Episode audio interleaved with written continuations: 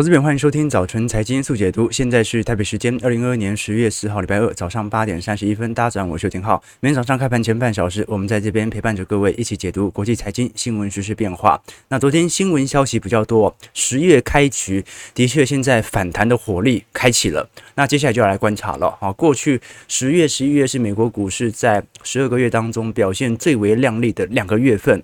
到底本波的反弹可以持续多久，还是仅仅是昙花一现呢？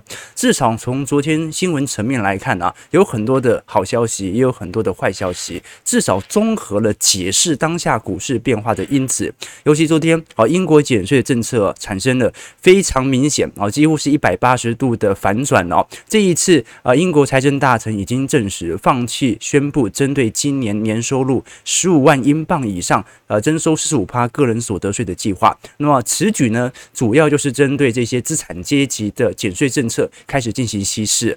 不过，如果硬要说，哦，昨天对于美国股市有最为显著拉抬的，应该就是十年期美债殖利率的暴跌了。我们看到，哦，昨天美债殖利率哦，从本轮的最高点接近四个 percent 下滑到三点六 percent。那也由于利率水平的大幅下滑，导致了华尔街认为市场似乎对于联总会的紧缩预期啊，已经没有这么的强烈，或者联总会本身所释放啊，至少在十一月以前还有一个月多的时间可以大家来揣测嘛。啊，所以整体的波动幅度开始放大啊。只不过呃，利率水平的下滑，照理来讲不太可能会成为短期内的。趋势了哈，因为短期内啊，利率的紧缩政策已经是联总会的终端目标，仍然在发酵当中。我们看到四大指数昨天是集体收红，不管是科技股、能源股都是买气热络。道琼周一上涨了七百六十点，标普收红接近二点六趴，哦，这个是过去两个月以来的最大单日涨幅哦。好，那特斯拉反而在交车辆创新高的状态底下，因为低于预期，昨天反而重跌收黑。哦，待会我们来聊一下这些个股上的问题哦。那另外一个大家比较关注。也是昨天大家比较在敲碗啊，因为我们信息量比较多了。呃，昨天没有聊到关于呃瑞士信贷呃濒临破产的可能性啊。虽然我们看到呃瑞信从目前的财务体质，我们从上一季季报来做观察，也没有特别离谱啦。好，但问题是它的 CDS 价格最近正在高幅度的飙升，所以。可能市场正在反映即将要发生，但是现在还看不到的数据。待会我们也来聊一聊啊，这些个股层面所引发的动态，到底是一个系统性危机的导火线，还是仅仅就是一家公司本身所面临的破险而已？或者说啊，这一种大到不能倒的银行，随时都有可能国家政策力度的监管，也就是说，要形成系统性风险的可能性是偏低的嘛？待会来聊一聊哦。我们先从昨天几项数据来做一些观察啊。昨天其实数据方面，从经济数据来看哦，是本月第一个坏消息。九月份 ISM 的制造业指数啊降到五十点九哦，这原本市场预期 ISM 是在五十二点二哦。好，那虽然五十点九还在扩张格局啦，但是距离紧缩那就咫尺之遥了嘛。好，因为我们很清楚，哦，在这个经理人采购指数啊，五十以上是扩张格局，五十以下就是紧缩格局。上一次掉到五十以下是什么时候？就是二零二零年三月份疫情冲击的时候，我当时一路掉到接近四十二、四十三哦。那八月份是五十二点八，所以基本上它也是创了二零二零年五月份以来的新低。那问题来了，通常在经济数据下行走弱的时候啊，它对于股市来看是一个坏消息，但是我们过去一直跟各位提到哦，按照目前联总会的紧缩步调，好消息其实就是坏消息。什么意思呢？意思就是说，坏消息也变成好消息了，因为由于现在经济数据的持持续的下滑，它也暗示着通膨的下行速度其实会比市场预料的中速度还要加。那加快的速度啊，还要来得更加显著。在这种状态底下，反而经济上的坏消息是对于通膨压制的好消息哦。反而哦，这一项呃讯息哦，昨天啊，这个是各自解读的啦，我觉得也蛮有趣的啦。那另外一项值得观察的一个数据哦，是昨天 OPEC 哦在十月五号相关的维也纳举行会议上啊，正在讨论每日会减产一百万桶，相当于全球供应量的一个 percent 哦。哦，也就是说啊，这次 OPEC 预估接下来。来的原油需求将会十分疲惫，正在考虑进行减产。那么这对于能源股反而有明显的推升力道。我们看到昨天原油价格也产生比较显著的反弹，但是也值得再多做一些观察啦。好，就是说这种减少供给的速度能不能追得上现在需求下滑的速度？如果无法的话，啊，那么大宗资产的下行它仍然是迟早的事情。我们来观察整个标普百指数，其实到今年的回档幅度哦，大概已经有接近两成五了啦。好，那我们看到过去呃熊市的时间，过去来看，有的可以拉长到好几年，有的呢在一个月，比如说二零二零年就正式结束。所以到底本波的熊市时长会维持多久是很难说的。但我们至少可以承认一件事情啊，好，那就是说呃。美国股市的熊市哦，它的介于的幅度哦，range 蛮宽的哦，可以跌两成，也可以跌到接近五成。那么能不能跌到五成，它完全就取决于是不是属于这种系统性风险，也就是全球的显著的流动性枯竭。那么按照目前不管是联总会官员还是美国财政部长的言论哦，不至于会到全球的这种系统性危机哦。第一个是呃，待会我们会聊从瑞士信贷的角度来推导全球目前的放贷情形，这还。要区别哦，呃，瑞信会出事哦，跟净值的衰减是有关，但是更大程度来自于它的放款对象，好，这跟那种南山人寿那种就不太一样哦，南山人寿是净值衰退的幅度太快，钱都赔光了。啊，那瑞信它是放贷的人还不出钱，好，在这种状态，好，那我们会聊一下为什么财政部长。或者说，联总会始终不认为这一次是一个系统性的危机，因为我们都很清楚啊，通常系统危性危机伴随着流动性枯竭，就没人交易股票，没有人交易债券了，市场突然急动了啊，在交易上，那联总会很清楚啊，现在我们看到债市的交易量一直在缩，不是因为大家多恐慌，纯粹就是因为我正在紧缩而已，所以只要流动性枯竭一发生，我只要稍微转个弯，或者我释放稍微一点。和缓的讯号，这个流动性枯竭是瞬间就瓦解了。好，这个是联总会目前对于当下经济的态度哦。但是呢，高盛针对近期的呃联总会的数据哦，也提出了自己的见解。我们看到高盛最近所发布的报告哦，在本周一哦，认为投资者目前在美国股市的高头寸，也意味着未来有可能会去风险操作的一个。所以会会会有去风险的操作，也就是说，现在我们看到在整个美国的家庭投资当中，我们看 equity 哦，就权益部门，权益就是我们讲的股票啦，啊，这些资产呢，其实已经有占整体资产比例开始有所下滑。当然，这个下滑很有可能只是反映它所操作的股票的市值的递减啊，但是我们更为看到显著的事情是哦，债务其实也在下滑当中哦，也就是说。其实本轮我们所看到有没有那种啊全面性的家庭债务大幅上升的迹象？到目前为止也没有发酵。为什么？因为现在全球大部分的债务仍然不在民间放贷银行手中啊。现在全球大部分的债务还在联准会的央行体系当中哦。这个观众朋友可以理解哦。这一次的缩表速度其实算是蛮慢的啊，也就是说过去联准会收刮来的债放在央行体系内部，现在。你要把债抛出去，把现金收回来嘛，这叫缩表啊，紧缩政策。现在丢出去的钱其实还算是很少的，所以你反而会发现啊，不不是丢出去的钱啊，丢出去的债很少。那你丢出去的债很少，那民间的债务比例就不可能大幅度的提高，对吧？好，所以我们反而看到现在是权益下滑啊，负债也在下滑，但是现金水位是不断在慢慢上升的啊，这个是现在我们所看到美国在家庭投资部门。比例的变化。那另外一个方面呢，啊，是最近美银也针对联总会的利率预期啊，开始产生了新一波的变化。我们看到这张图表哦，是衡量市场上在过去几次升息周期的升息步调和速度哦。那如果它的这个上升水平线哦来得越平缓的话，就代表着它的升息的力度和时间拉得越长，而且是慢慢来的那种哦。那如果越陡的话，就代表升息的速度。还有它的利率水平来得越高，好，所以右边的我们看到哦，这个纵轴是利率水平，横轴是时间线，啊，你看到上一次升息其实升得很长哦，而且是慢慢升哦，好，升了，我们看到这个时间线从一五年一路升到一八年，对吧？但是本轮的升息格局几乎是有史以来的升息周期当中来的最为快速的，所以这也对美银来看很容易对于债券市场产生流动性风险。当然，美银并没有针对联准会是不是只要放缓这种紧缩步调，马上就可以避免系统性风险。但至少现在的流动性危机是仍然是市场投行当中啊比较关注的重点。我们包括从全球债务。等级来做观察，现在来看也是有一个相对显著的下降空间。呃，很多投资人会想说，这一次的美元升值哦，至少对于美国经济本身来看是好的。答案是的，那答案是对于美国的消费者来看，它等于是自己的国家购买力突然上升了接近两成呐，对不对？你上升了两成，那你买其他国家的货物就下跌了两成的物价啊。当然了，全球还是在通膨，只是说你相对于台湾人买这个商品啊。这个便宜了两成，所以很多人会觉得说，美元的升值力度啊，其实是有利于本轮的基本面持续支撑的。但它其实仅限于内需产业。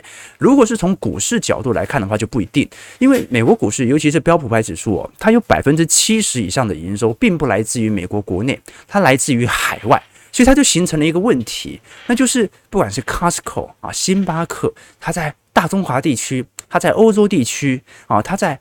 这个非洲地区赚的这些外汇，对他们来讲是外汇赚这些外币，它兑换回去的时候啊，资金会变得特别少。所以，我们来观察，最近彭博社也针对美元的高强度升值，来针对不管是销售端啊、资产管理端，或者是学者、策略经理、散户投资者，基本上有百分之八十以上的投资人都认为，目前的美元高强度的升值是非常不利于股市当前的情况的。也就是说。美元升值的确有利于美国的消费者，但是非常不利于股票市场上的这些大公司，因为这些大部分的公司，它赚的钱并不是仅仅来自于美国国内，甚至有七成以上都是来自于海外。所以，我们看到昨天美银所做的报告哦，来统计说，现在在投资人当中最为担心的议题是哪一个？我们从七月份跟九月份来进行一些对照。那比较有显著上升的，是衰退的风险，衰退是从大概七月份的七成上扬到九月份的。九成八成，那通膨的问题反而是有所下滑的哦。什么意思啊？为什么现在的通膨的担忧反而不如七月份呢？一个最直观的原因，就是因为联总会的紧缩政策已经让市场意识到通膨的下行是迟早的事情，而且通膨如果没办法如联总会预期的下行，联总会只会加大它的火力来进行抑制通膨，也就是利率水平上的提升。所以。当你完全理解联准会的态度之后啊，你就不期望说通膨能够还有多高的水准哦，你只希望联准会的紧缩政策不要对我的股票市场或者经济产生太大的伤害。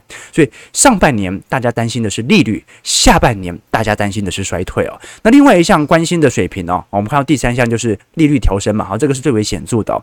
地缘政治风险其实也有稍微在抬升当中哦，那反而有显著下滑的是哪两项因子哦？一个是中国因子哦。相对于七月份的烂尾楼危机哦，市场上现在不是很担心中国的问题啊。那另外一个完全不担心的，几乎就是原油价格的问题哦。哦，七月份本来还有三成的市场投资者认为原油价格是一个未来经济衰退的隐忧哦。那现在来看，反而市场上不是过度担心了。那我们现在看到已经到十月份了，再过不到两个月就是期中选举了，所以我们看到这些所面临的问题哦，的确有利于最近拜登政府在名义上的提升，但是。哦，还需要加把劲，才有利于其中选举在民主党上的选票的拉升。为什么？我们看一下现在在众议院和参议院当前的民调情况哦。我们先看一下参议院 Senate，Senate 在呃这个我们所看到的民主党的优势，其实还是有比较显著的。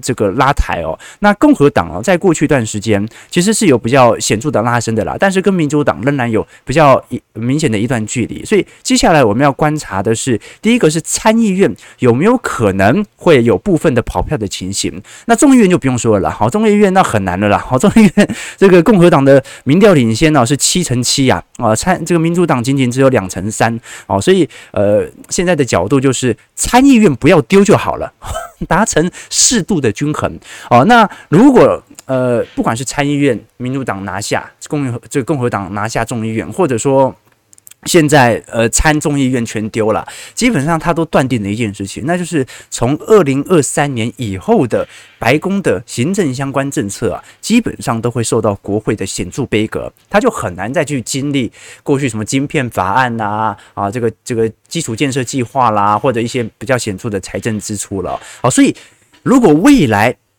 法案就没办法过了。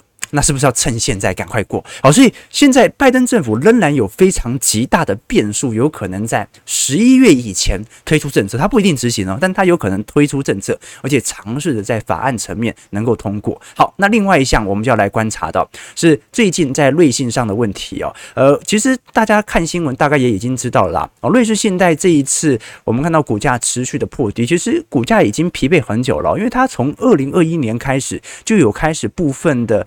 信贷上的违约情况开始发酵，那么我们看到这些市场上也蛮蛮担心瑞信有可能重到二零零八年当时九月份美国雷曼兄弟银行破产的复测啊。那我们都很清楚，当时雷曼危机的。呃，破产哦，引发了全球最严重的金融和经济导火线哦，所以现在全球在升息潮背景底下，也在思考着到底有哪些银行啊，因为不可能只有一家嘛，不可能只有一家嘛，啊，总有第二家跟它很像的，加上它又是这种大到不能倒的投行，那有可能中小型的投行是不是也开始有啊这个瑞信本身在放贷上的一些问题呢？我们先观察几项数据来跟各位做一些交流哦。基本上，呃，如果是从瑞信的 CDS 哦，也就是信用违约掉期来看哦，目前虽然还没有突破零八年。可是快要接近了啦！哦，这个 CDS 我们以前跟投资朋友分享过哦，叫做信用违约掉期哦。简单来讲，就是保险公司为了以防，应该讲银行为了以防自己的债务人还不起债务，所以他发行了一份保险合约。这份保险合约就是，当我的债务人还不起钱的时候，你能够从这项合约拿到赔偿金，拿到一定比例的赔偿金。那通常如果这一项债务人他真的快要违约了，或者市场认为他即将要违约了，那 CDX 哦本 CDS 哦本身就会有非常显著的价格的拉抬，好，它是一种哦市场上规避风险的交易金融产品。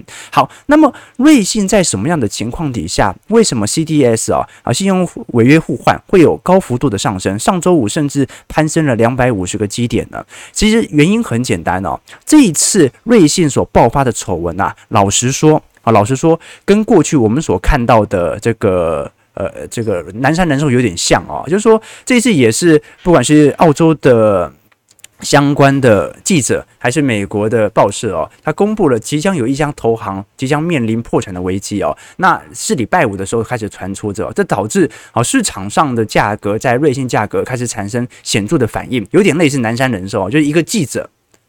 指出了一个事实，然后导致了全市场人开始大幅度的恐慌。好，那现在瑞信的新闻呢？我们如果是从第二季财报来看呢，昨天稍微研究了一下，其实第二季财报没有特别差啊，不光包括资产这个负债表啊，它还在一个正常的区间呢。股价净值比虽然衰退很多，可是蛮多银行股本来它的股价净值比就比较低，为什么？因为银行大部分的资金其实。都是借贷来的资金。好，那瑞信到底为什么会爆掉呢？其实并不来自于它本身在呃像南山人寿或者国泰富邦一样，本身来自于净值的衰减哦。其实瑞信它在放贷领域仍然占非常大的权益上的营收，所以它主要的原因是因为从二一年开始，它就有大量的资金借贷给不管是对冲基金或者一些比较动能型的相关的投资者。那这方面呢，由于去年我们知道哦。全球的中小型股或者创新动能股哦，陆续都在爆仓当中，这导致了有大量的放贷收不回来，所导致现在啊在违约上的一个风险。好，所以这个是目前呃瑞信所面临到的一个问题啦。那我会觉得啦，呃，我们都很清楚，市场上总会有泡沫堆积和泡沫破裂的过程，它始终都一定还会再发生，但是每次发生的真正本质都不太一样。哦，这是我想跟各位分享的啦。哦，就是说，我们的确当前看啊，这个 CDS 是真的很恐怖哦。或者我们看欧债的问题，呃，欧洲的十年期公债殖利率也在飙高当中哦，感觉已经超过一一年的水平了。但是已经发生过的事情还会再发生，但是发生的那个原因其实不太一样。什么意思啊？不管是零七年、零八年的金融海啸，两千年的网络泡沫。哦，还是时间更早哦？每次发生的那个事件都不一样，你唯一会确定的就是它一定还会有泡沫破裂的过程。所以我觉得大家并不用把这项讯息哦当做一个非常重要来判断你进行资金调节的指标。你唯一要注意的一件事情是，全球的系统性风险有没有因为单一个股的问题产生大规模违约的上升？其实到目前为止啦，我们看到美国的商业银行贷款违约率哦仍然保持在一个相对低下的水平哦，不管是。是从住宅层面、企业层面、信用卡层面哦，仍然远远低于过去在一五年以前的水平表现哦。这说明什么事情呢？哦，这说明哦，全球会不会爆发系统性危机，基本上不取决于单一投行当前的啊放贷的情况，它取决于全球的联准会、全球的央行进行这种债务抛售的行为。简单来讲哦，你说难道二零零八年海量货币宽松之后，大家的债务都变少了吗？没有啊，债务一直在提升啊，要不然就不会印这么多钱了。那为什么现在我们看到美国的这些商业银行贷款违约率啊，仍然保持一个低下的水准呢？最直观的原因就是因为刚才讲到了嘛。大部分的债务仍然不在商业银行手中，现在仍然在联总会以及全球央行手中。所以，为什么瑞信啊，在近期内它可能会产生到比较大的冲击哦？它是属于专门放贷给这些对冲基金所形成的影响哦，那也形成了我们现在所看到，感觉股价净值比正在高速的下滑啊这种情况啊。所以我会觉得说，呃，这项讯息值得关注啊，但是我觉得不用过度的恐慌了。当然，这只是我的想法哈啊，大家当然还可以。用一个更为保守的角度来看待系统性危机即将发生的风险，但是我觉得至少你看到全球的违约率有一个明显见底、大反弹的迹象的时候。再来做决定也不迟嘛，啊，更何况对不对？股市已经跌了这么一大段，很难揣测到底有没有把这种景气走皮、部分企业倒闭的风险反映在股价当中。好，我们最后来看一下台北股市的表现和变化，来跟各位做一些追踪。我还没看美国股市是不是？还没看美国股市。好，道琼看一下。道琼工业指数上涨七百六十五点，二点六六 percent，是在两万九千四百九十点呢，感觉是稍微主体了，但是能不能成为第二只脚很难说了啦，因为已经突破前一波的低点了。呃，标普牌指数上涨九十二点。呃，二二点五九 percent，在三千六百七十八点；纳指上涨二百三十九点，二点二七 percent，在一万零八百一十五点；费半大涨八十六点，然后昨天上涨幅度来的最大，三点七六 percent，收在两千三百九十三点。那科技股五大天王是势不可挡了哈，苹果上涨三趴，Meta 两趴。阿巴贝三趴，Amazon 二点五趴，微软三点三趴。那昨天费半成分股啊涨势也很凶，应材的涨了五点二 percent，AMD 四点三趴，高通三点七趴，台积电 ADR 昨天也上了上涨了一点零一 percent。好，不过现在来看台指期的表现算是不错哦，台指期目前上涨了接近两百五十点。好，那这个是昨天我们所看到哦，市场上在十月份的历史惯性，加上十年期美债殖利率的滑落，对于短期股市的推升。好，但是从线形图其实也看得很显著了啦，呃，基本上本波的反弹它完全不代表任何事情啊，好，这种空头的反弹哦。反弹个十趴、十五趴都不是太意外，对吧？好，所以给大家多做一些留意和观察。好，那我们看一下几只个股的表现，来跟各位做一些交流。首先是美光，美光其实上周就已经进行财报以及财测上的下调了。我们看到美光公布了二零二二年第四季的财报哦，和二二年全年的财报基本上啊都比市场预期预测的还要来得低非常多。营收是六十六点四亿美元，环比下降二十三点一趴，同比下降十九 percent，利润。利润率哦。也环比下降了四十三 percent 啊，都在持续遭受到显著的利空冲击啊，而且比惨更惨的是，美光不止把今年第四季财测调降，它还把二三年一季度的财测还继续调降啊，这种利空讯息哦，直接对于美光股价产生比较显著的打击。其实不止美光啦，全球不管是 IC 设计啊，不管是手机 IC、PC IC 还是 DDI 的 IC 设计哦，基本上呃库存周转天数都在一个陆续创新高的水位当中。比如说全球 IC 设计哦。现在周转天数是九十一天，过去五年是七十四天哦。那如果是全球手机 IC 的话，现在是九十天哦。哦，这个是库存周期上升速度来的最快的。过去五年仅仅只有六十三天。那你看其他的，不管是 PC 哦，还是 IC 通路，还是 ENS 哦，存货周转天数啊，基本上。都在陆续创新高当中，好，也就是说，现在全球都在进行明显的库存内的调整。那我们就要看一下能不能如市场预期，在明年一季度调整完了。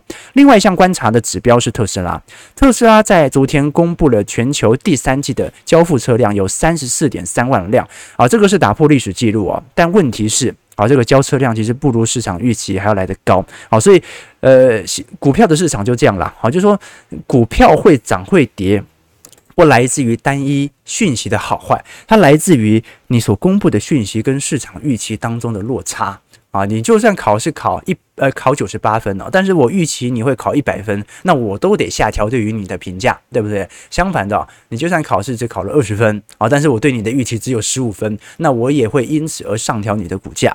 那我们看到这一次特斯拉在全球的交付量持续增长规模底下，至少它是一件好事啦。好，现在特斯拉在整体销售当中哦，Model 3和 Model Y 哦，都有陆续在市占上扩大的趋向哦，所以按照未来特斯拉一体化的流程，通常会选择最为热销的产品作为主力，而减少其他销售比较没有这么优良的产品哦。那我们可以观察到几个现象啦，就是说 Model Y 在近期的销量的上涨速度来的是最快的哦，所以值得大家来多做一些观察。尤其到时候台湾的销售，因为台湾是九月、十月才开始正式销售嘛，我们就看一下到时候的表现了啊。好，马上来看一下台北股市的变化。呃，其实台股在过去一段时间啊，做了非常显著的卖压。那当时我们跟投资朋友分享过，这个台股的卖压并不来自于外资啊，尤其是过去两周来自于散户人才人，因为外资在过去两周的卖压幅度啊，甚至都不比六月份、七月份来得重哦。好，但是台北股市本轮的下行速度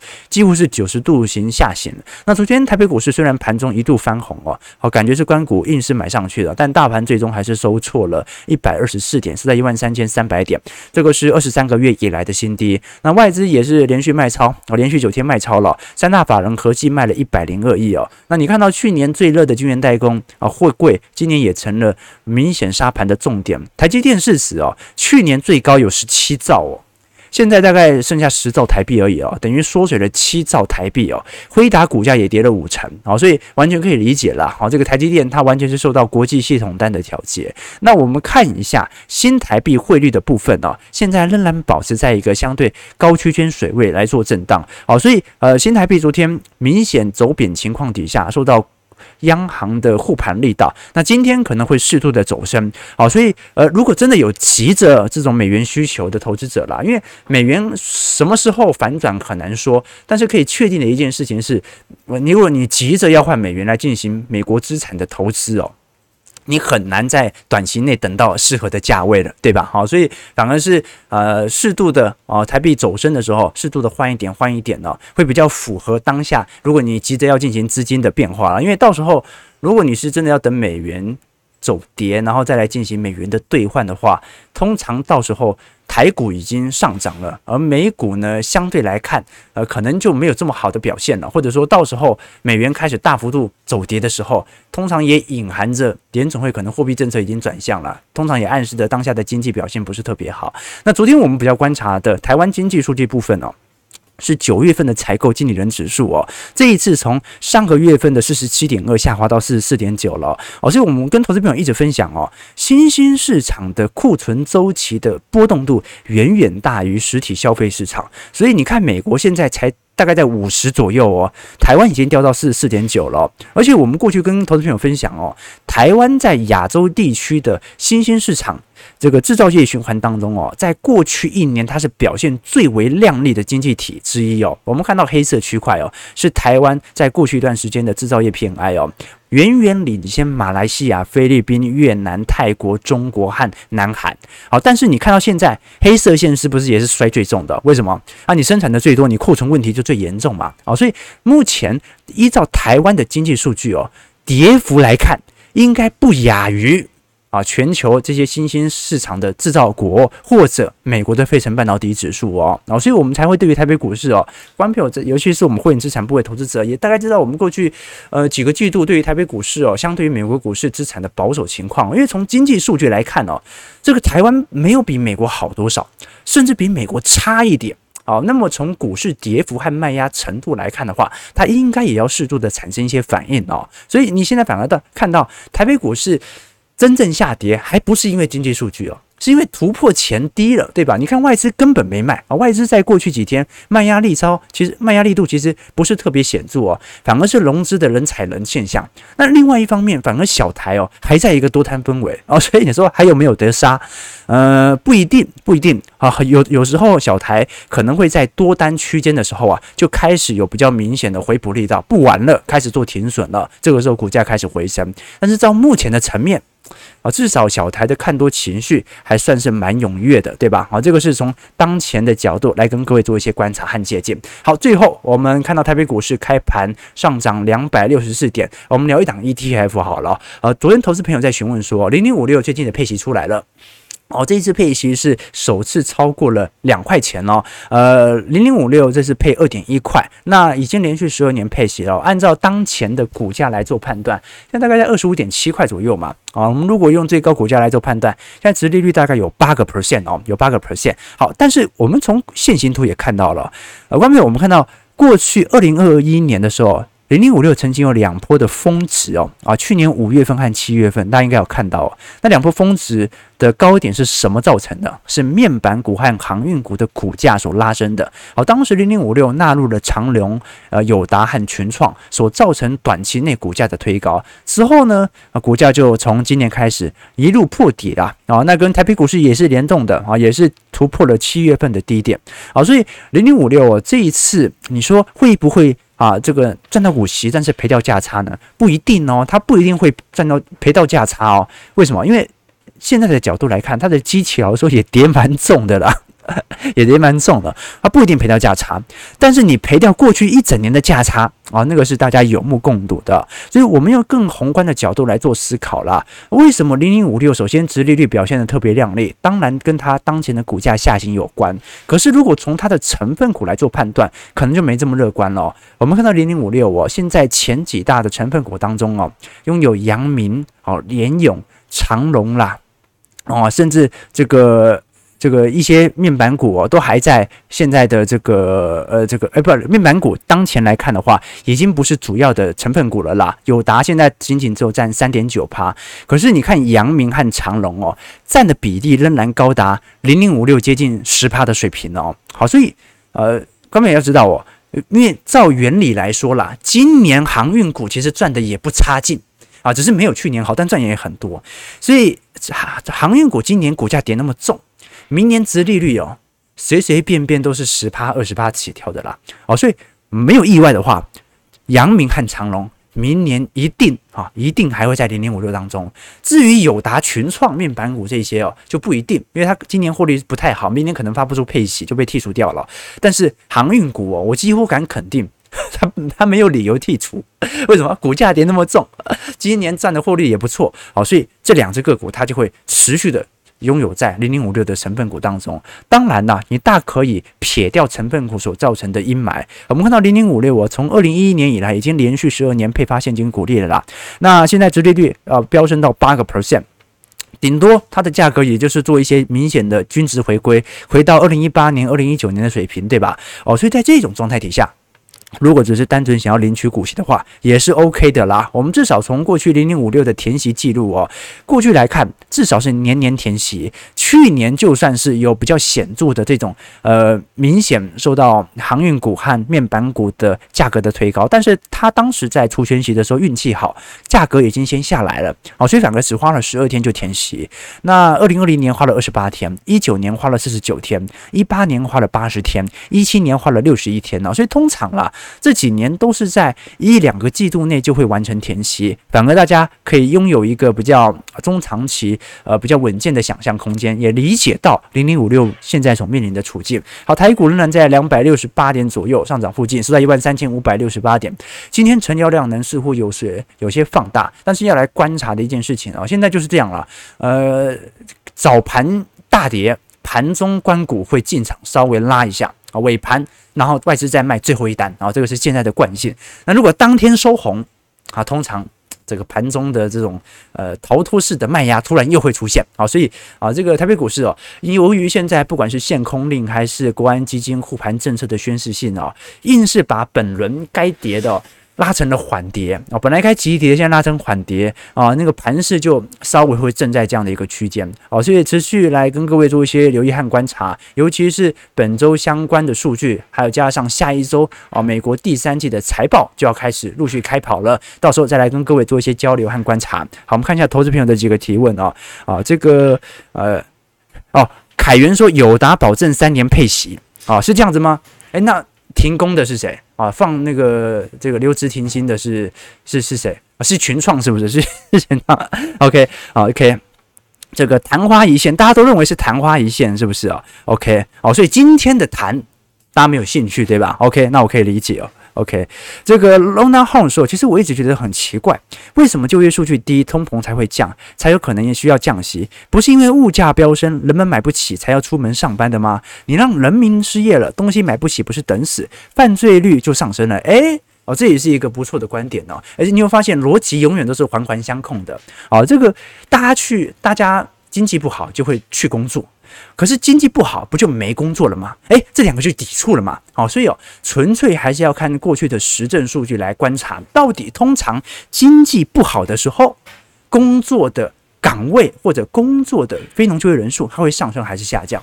过去历史经验证明，通常是下降居多。好，所以足以证明在。经济走皮区间，就算大家想要找工作也找不到，所以最终导致了就业人口开始下滑。啊，这个是我们的观察。好了，九点零七分，感谢各位今天的参与。我们持续在未来几个交易日来跟各位追踪全球国际股市的变化。我们也来观察，其实今天本来要聊的啦，哦，英镑其实已经回到了这一次减税之前的高点喽，也就是说。哎，一场空。由于减税政策的消失殆尽，英国国债也开始产生了比较系统性的反弹。那为什么这一次它反而会在这样的一个时机点完全取消计划呢？待会或者说明天，我们来持续为各位做一些留意和关注。所以已经发生，感谢各位今天参与。如果喜欢我们节目，记得帮我们订阅、按赞、加分享。我们就明天早上八点半，早晨财经速解读再相见，拜拜。